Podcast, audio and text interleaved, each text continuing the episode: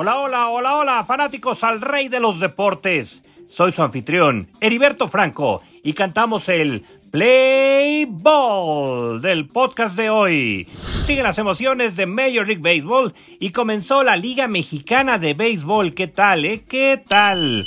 En grandes ligas, los Yankees de Nueva York tuvieron una semana formidable. Cinco triunfos y tan solo una derrota. Llegaron a la jornada de lunes como primeros de su división, igualando con Blue Jays. Y ahora tendrán tres series seguidas antes de su próximo día de descanso. En el Yankee Stadium recibirán a los Orioles para después visitar a Royals y a Toronto respectivamente. Entre lo destacado de los Yankees de Nueva York está la gran labor monticular del bigotón beisbolero Néstor Cortés. Nuevamente lució en el centro del diamante, pero no pudo llevarse la victoria. ¿Y qué victoria la del sábado? Isaiah Kainer Falefa ya está bateando y en el momento oportuno, en la novena entrada dejó todo puesto para que Gleyber Torres se vistiera de héroe y con un hit impulsara la carrera de la victoria. Y ahí, ahí se vivieron los contrastes entre una victoria conseguida con tenacidad, honor y gloria y lo reprochable a los aficionados yankees quienes mostraron su falta de respeto para el rival en turno, los Cleveland Guardians. Vamos por partes. Todo comenzó en el hit de Kainer Falefa. Un grupo de aficionados se metió con Juan y Stroh, obligando a Stroh a encararlo subiendo a la barda. Sí, Stroh se subió a la barda y eso calentó el momento. Y cuando los Yankees ganaron, los aficionados lanzaron objetos al campo. Incluso el colombiano Oscar Mercado de Guardians afirmó que una lata de cerveza estuvo cerca de golpearlo en la cabeza. Gleyber, Josh, entre otros Yankees, llegaron para calmar a los fanáticos y realmente fue lo bochornoso del fin de semana. Pagar un boleto no te da derecho de agredir a los jugadores. Para el domingo, el Yankee Stadium redobló la seguridad de los jardines y los Yankees barrieron la serie ante Guardians. Boston y Rays nos regalaron una serie increíble. El viernes buenos lances a la defensiva entre ambas novenas, Trevor History siendo el líder de las grandes jugadas para el sábado vivimos un partido buenísimo, buenísimo, sí. También se disfrutan los juegos de los rivales. Tengo que confesarles que es la primera serie que veo de Boston en años. Solo los veo cuando enfrentan a los poderosos Yankees de Nueva York. Y ahora escogí una gran serie, sobre todo ese segundo partido. Jared Whitlock recibía la oportunidad de abrir debido a que Rich Hill fue puesto en la lista de luto en la jornada sabatina. Sus rivales monticulares fueron varios, al estilo de los Rays, quienes han adaptado el sistema Peralta de aquellos tigres capitalinos. ¡Qué recuerdos, qué recuerdos! Bueno, hablemos del segundo juego de esta serie. Además de los pitchers, tuvimos al Wonder Franco. Es Wander, pero por sus lances le apodamos Wonder Franco. ¡Qué jugadas en las paradas cortas! Es un gran pelotero. ¡Qué deleite verlo jugar! Whitlock será la próxima estrella del picheo, no solo en Boston, en las grandes ligas. Llegamos a extra innings, con solo un hit en el partido, sí, solo un hit en el partido. No podemos hablar de un posible sin hit ni carrera de los Rays, porque estaban empatados a cero. ¡Qué juego, qué juego!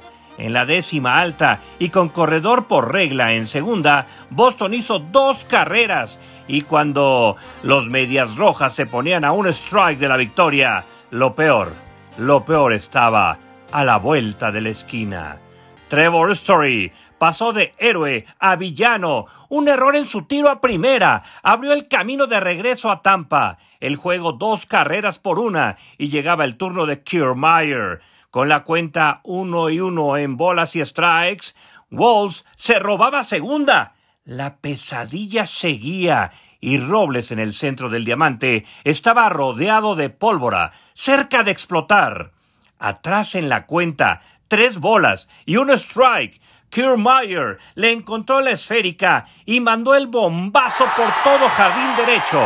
Los Rays ganaban, dejando tendidos a unos Red Sox sorprendidos por la derrota. Y si hablamos de duelos de picheo, el domingo por la noche, Aaron Nola y Eric Lauer se enfrascaron en un duelazo para cerrar la jornada dominical.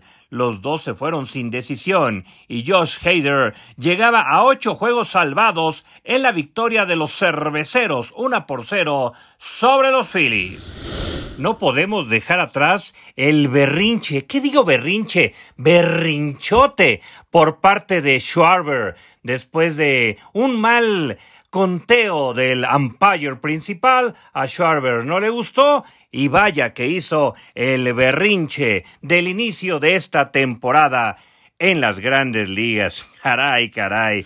Con Diamondbacks, Hamed regresa y luce a la defensiva con grandes lances en las paradas cortas y también a la ofensiva.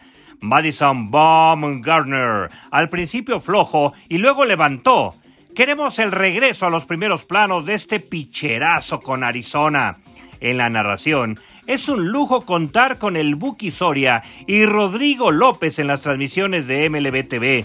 Muy a menos los dos, sin duda, la mejor dupla latina en MLB TV junto a Jarrín y Fernando Valenzuela en los juegos de Dodgers. Por cierto, el próximo jueves tendremos Saltando al Diamante Podcast El Debate. El bambino sedano tomará su turno al bat en el debate con el tema Julio Urias repetirá sus 20 victorias del año anterior. Y ya que hablamos de los Dodgers, tuvieron una semana con cuatro triunfos y dos derrotas, dos series ganadas ante Atlanta y San Diego. Yu Darvish los controló en el juego sabatino, partidazo para el japonés. David Price se fue a la lista de lesionados. Ahora los Dodgers viajarán a Arizona y recibirán a Detroit. Por cierto, Miguel Cabrera fue trending topic y va camino al Salón de la Fama. Cabrera llegó a 3.000 incogibles, convirtiéndose en el primer venezolano y el número 33 en cruzar esa cifra mágica, y de los pocos en contar con más de 3.000 hits, más de 500 palos inolvidables y batear arriba de los 300 de porcentaje. De hecho, solo tres en la historia lo han conseguido. Hank Aaron, Willie Mays y ahora Don Miguel Cabrera, poseedor de la triple corona en el 2012, 11 veces llamado al Juego de las Estrellas. Conectó su hit 3000 antes en Satela y el juego paró un poco para las felicitaciones de compañeros de equipos y algunos rivales que se acercaron a reconocer la trayectoria del venezolano histórico. Aplausos, aplausos para Miguel Cabrera. En la Liga Mexicana iniciaron actividades. Monterrey con nuevo nombre en su estadio. Tabasco tendrá nueva sede en Macuspana. El Figi en Guerreros. El Bronco Cantú se retira. Tigres juega como local en Puebla. Un bolazo a Ítalo Mota de Campeche. Afortunadamente no pasó a mayores. Y ya que hablamos de bolazos, recuerdo haber recibido un pelotazo en una práctica de bateo cuando se escapó una bola bateada por Saúl Soto. Pegó en la pared del dogout de Escarlata. Y sí, terminó en mi cabeza, previo a un juego de los Diablos.